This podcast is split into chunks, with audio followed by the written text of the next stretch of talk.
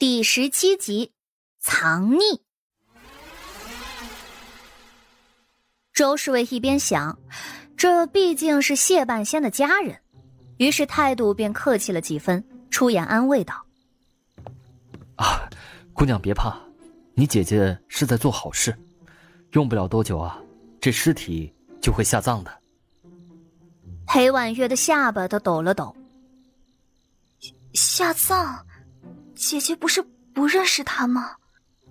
正是因为不认识，所以才不忍心这尸骨埋在无人的荒野之地。谢姑娘似乎是懂些风水之术，要将他挪个好地方。裴婉月的心头忍不住的窝火憋气。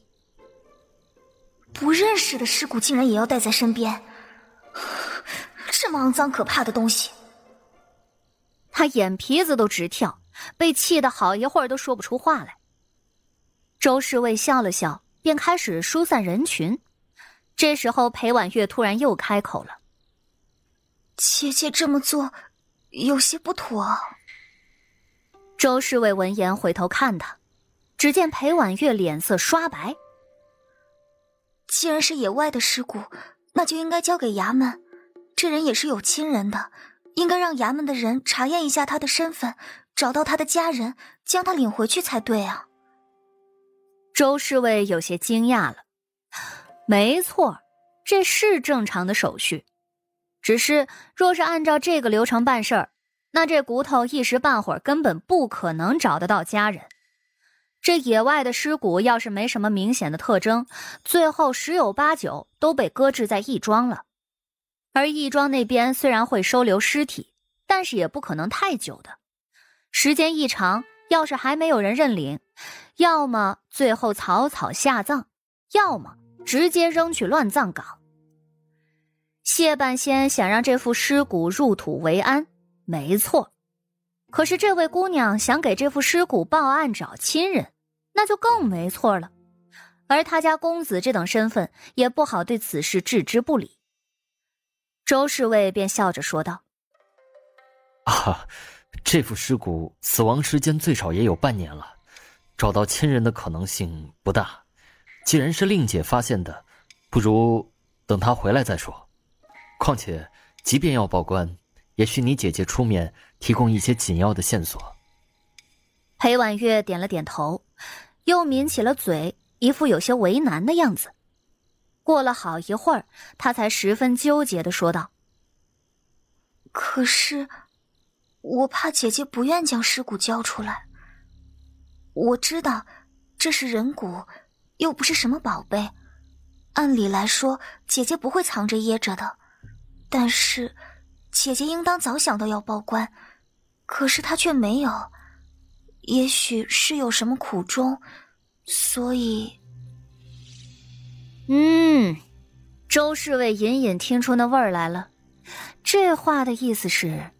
那谢半仙和这尸骨之间有秘密，所以才不报官。周侍卫突然有些头疼。这位与那谢半仙真的是姐妹？确定没仇？啊，还是等令姐回来再说吧。这位大哥也不是官差，不好做这主吧？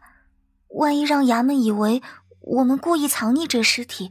这就不好了，所以，裴婉月的声音柔柔的，说完，转身看着围观的人群，不知哪位好心人愿意帮忙跑一趟，找官差过来。这客栈里头总不能全都是谢桥的熟人吧？裴婉月长得也有几分娇容花色，才受到惊吓，此刻又努力的做出一副大义凛然的样子。也让不少人心生出几分钦佩，有人立即站了出来。哎，那我去吧。裴婉月冲着那人感谢一番，对方立刻从客栈跑出去报官去了。周侍卫等人有些懵，突然才反应过来，他们竟然是被嫌弃了。也是啊，又没亮明身份，这姑娘定然以为他们不过就是普通的客人。周侍卫几人面面相觑，却也不好把自家公子的名头抬出来。石坊镇离着县城倒是也不远，那人快马加鞭飞驰而去，来回一个时辰便足矣了。而谢桥这会儿也被人给找了回来。他进门以后，就看到这忙活的官差以及地上的尸骨，谢桥的脸色直接就黑了下来。他抿着嘴盯着尸骨，看上去一副生人勿近的模样。附近有几个认识谢桥的，这会儿连大气儿都不敢出。见到他进来，裴婉月冲过去，似乎还要扑进他的怀里。姐姐，你怎么会藏了个人骨啊？真的好吓人！谢桥身子一闭，裴婉月就扑了个空。谢桥阴飕飕的道：“我们不熟，你动我的东西。”姐姐，我和娘亲都不是故意的，只是想着这里头的东西可别犯了什么忌讳，所以才想要看看，心里也好有个数。可是真没想到会是…… 姐姐，我知道这是你在路边捡的尸骨，你和官差解释一下就好了。不管你说什么，我们一定都相信你的。哼！谢桥冷笑一声，眉眼微微抬了抬。什么东西你都敢动，我都要忍不住佩服你的勇气了。这东西真的吓坏我了。裴婉月的眼睛还是红红的，他是真的怕。来的官差倒也是干脆。这东西是你藏匿的，跟我们去衙门走一趟吧。恐怕不成。谢桥直接进屋，然后坐了下来。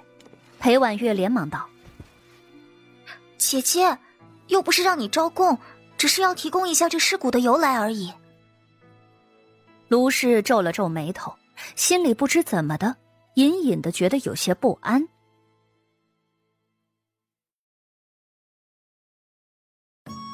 本集就播讲到，感谢您的收听。去运用商店下载 Patreon 运用城市，在首页搜索海量有声书，或点击下方链接听更多小说等内容。